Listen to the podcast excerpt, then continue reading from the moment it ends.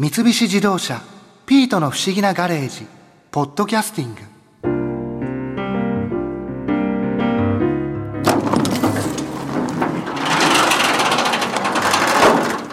はあは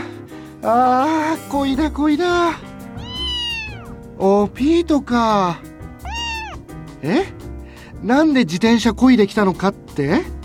いやそれがさカラーランを諦めたって元子に言ったら死ぬほどバカにされてさもう売り言葉に買い言葉でトライアスロンの大会に出ることにしたんだよ。まあ、それで一番簡単そうな自転車から練習してるってわけ。いやーそれにしても自転車長距離を漕ぐと疲れるよな。もうくたくた。何しろこの屋敷から駅まで500メートル往復しちゃったからね。あそうだ。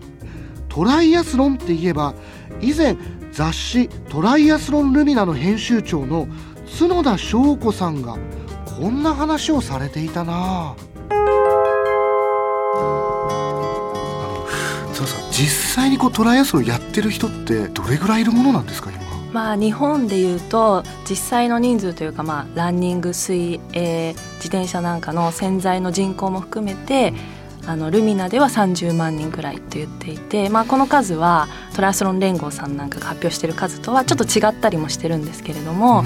いろいろルミナで調べてる数だとそのくらいっていうふうに言ってますね。30万人？かなり多いですいやよね。多いですよね、はい、実際にそのコアでやられてる方っていうのはもっともっと実は少ない1万人ぐらいかなっていうのもあるんですけれどもトライアスロンってレースに出ないと自分トライアスリートですってなかなか言いにくいスポーツなんですよ。はいランニングだったらジョギングしてたらランナーですよなんて言えると思うんですけどもだからそういうトライアスロン出たいけど今は水泳とランをやってるよとか自転車だけやってて来年はトラスロン出たいんだよみたいな人は結構今はいるんじゃないかなっていうふうに。そこが結構このスポーツのミソというか なかなか難しいとこはありますよね。えでもその30万人いる中でうん。どれぐらいの年代が多かったりするんですか、年代は、まあ、新築みたいに若い人は実は少なくて、まあ、30代後半から上。日本で有名な人でいうと80今1歳のトラアスリートもいらっしゃいます。81歳ですか？81歳でいらっしゃいますね。泳いで自転車乗って走るわけですよね。はい、健康ですし元気はつらつですしすごく食べるんですよ。で魅力的なおじい様というか、はい、毎日今も多分練習していると思いますね。でも若い人は少ないんですね、若い人はまあ大会でいうと小学生のキッズうん。中学生のジュニアで高校生のインターハイみたいな大会もあるんですけど大学でトランスロン部っていうのは結構あってそこでやってるのがまあ20代前半ぐらいまでですよね。はい。で卒業した後に社会人になった時になかなかこう自分の時間が取れなかったり機材を買うお金がなかったりとかして20代の子はやりたいけどできなかったりする子が結構多いようなイメージがあって。まあ、少し経って自分の仕事が自由になったりとかお金がある程度自由に使えるようになるとまたトライアスロンやろうとか、まあ、全然やってなくてもトライアスロンやってみようっていう人が増えるっていう傾向にあるような気がしますね。だからこの20代とか30代前半ぐらいがちょっと少なくて、その後半ぐらいからまたそうです増えねてくるまあボリュームゾーンでいうと40歳以上って感じですかね。4050とかがすごく多いような。うん。はい。えでも例えばその大会によってはそうやって高校生の部とか大学生とか、うんうん。一般っていうふうにいろいろあるっていうこと？そうですね。でもトラスロンってその表彰の仕方が結構工夫されていて5歳刻みなんですよ。5歳5刻み？歳刻はい。み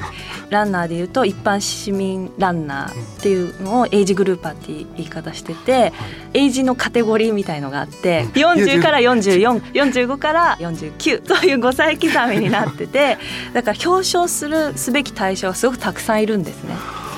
スタートは、まあ、それも大会によって違うんですけれども1500に一斉スタートするとこもあるし5歳刻みの年代別で40から44の人がスタートした後に45から49の人がスタートするとかそういうウェーブスタートって言って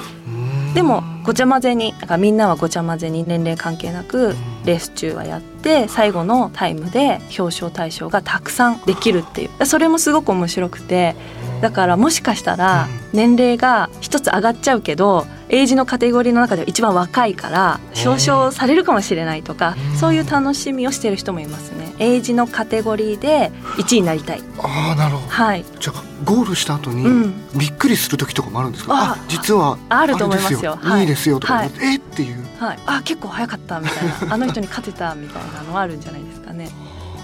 大きな大会とかっていうのもやっぱりあるんですか、トライそうですね。 long distance って呼ばれるその距離はまちまちなんですけど基本として Ironman distance っていう長い距離があってはい Ironman Ironman distance、はいそれが3.8キロ泳いで180.2キロ自転車に乗っていや42.2キロ走るっていう。それがまあアイアンマンディスタンスって言われてるいわゆるロングっていう距離でそれのスイムがちょっと短かったりバイクが短かったりちょっと多かったりっていうのでロングっていうまあ一括りになっている。基本的にはそれぐらいの距離の中でちょっと上下があるぐらいの。そうですね。だだいたいでもランは42キロ。はフルマラソンですけど。あ最後にフルマラソンそうでですよねすね。はい。で日本でいうとその長い距離で人気大会だったりとかすると宮古島で4月にやっている宮古島ストロングマンっていうのが今年30回だったんですよね。結構その歴史というか。そうですね。長くやっててで日本で一番最初のトライアスロン大会が鳥取県の海家温泉っていうところでやっている海峡温泉？はい、みんな生きるって書いて海家なんですけど、はい。そこでやっている海家トラスロンが1981年に始まっているので私と同じ年なんですけど34回目ですね今年で。はい、なっててそれもロングって言われちょっとバイクが短いんですけどロングって言われているものがあってであとは佐渡9月にあった北川ひろみちゃんも出てたお話ししてました、はいはい佐渡大会のうん。A タイプっていうのがあってそれはバイクが190キロっていう日本最長のあトラスロンって言われーる190そうですね、それ佐渡があってあとはそのアイアンマンディスタンスでアイアンマンジャパンっていうのが去年から北海道で始まっていてうん。で今年で2回目ですね。日本だとそんな感じかなと。はいなんか世界でこうトライアスロンがはい。うん。盛んな国とかっていうのは、ニュージーランドとかオーストラリアとか結構国技ぐらいな感じで言われていて毎週末にトラソンの大会があったりそのアクアスの大会があったりでキッズたちが出られる大会があったりとか結構そのライフスタイルの中に入り込んでいる国であってもう文化として根付いてるところがあるのでオリンピックでメダル取ってる選手が多かったりとか、まあ、合宿地として行く日本から行く人も多かったりとかしていて強い選手が結構多いっていうのはその辺は昔から言われてますね。じゃあトライアスロンやってる人たちも人数もやっぱり多い、多いと思いますよ。当たり前のようにやってる人が多いというかえー。その選択肢の一つとしてトライアスロンがあるっていう例えばテニスはい野球とかの中に、うん。まあ、ニュージーだったらラグビーですかね。とかの中にトラスロンがあるみたいな。なんか全然違うスポーツな気もしますけどね。いやでもその当たり前にその他のスポーツと一緒に並んでいるものなんだろうなと。はい。で今はもうそういうのもありますけどイギリスとか、まあ、アメリカとかアメリカなんか大会数がすごく多いので日本なんかよりもかなりポピュラーな国で、まあ、始まった国でもあるので大会も多いのでアメリカはやっぱり盛んな国なんじゃないかなと思いますね。ハワイのねそのチャンピオンシップもハワイだったりするので、はい。なんかこうトライアスロンを実際こうやってる人たちって、うんうんうん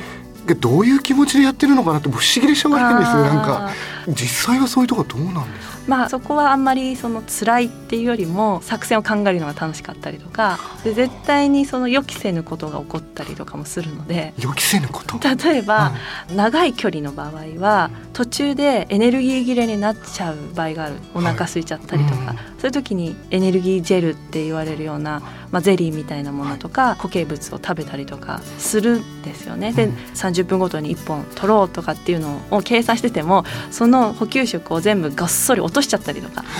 例えばえー。そういう話もよく聞くんです。そうするとやばい食べるものないみたいな。でそういう時にどうやって対応するかっていうその臨機応変な対応力もすごく求められていてそこで諦めずにじゃあ何ができるかなみたいなその発想の転換っていうのが結構大事なだったりとかするのでそういう予想通りにいかない時にどう対処するかみたいな仕事とかとも通じると思うんですけど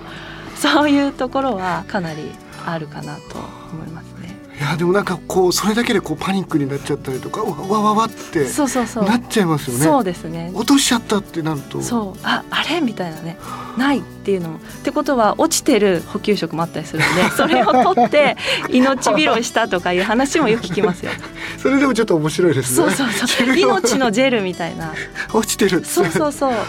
落としてくれた人ありがとうみたいなそういうのもあったりとか、まあ、エイドステーションって補給所があるのでそこまで、はいはい。頑張ってバナナとかおにぎりとかあるからそれでつなごうとかバナナいっぱいあのポケットに刺して 走るとかなんかそういう転換ですよね。そういう一回ダメかなと思ったとこからまた何とかするみたいな。そういう自分でやっぱそこはマネジメントしなきゃいけないっていう面白さはやっぱそこはトラストの面白さだと思いますね。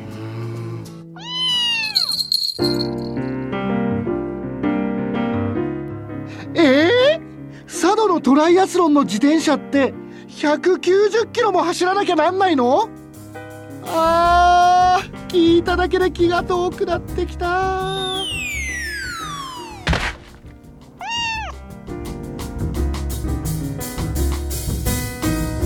三菱自動車ピートの不思議なガレージポッドキャスティングこのお話はドライブアットアース三菱自動車がお送りしました。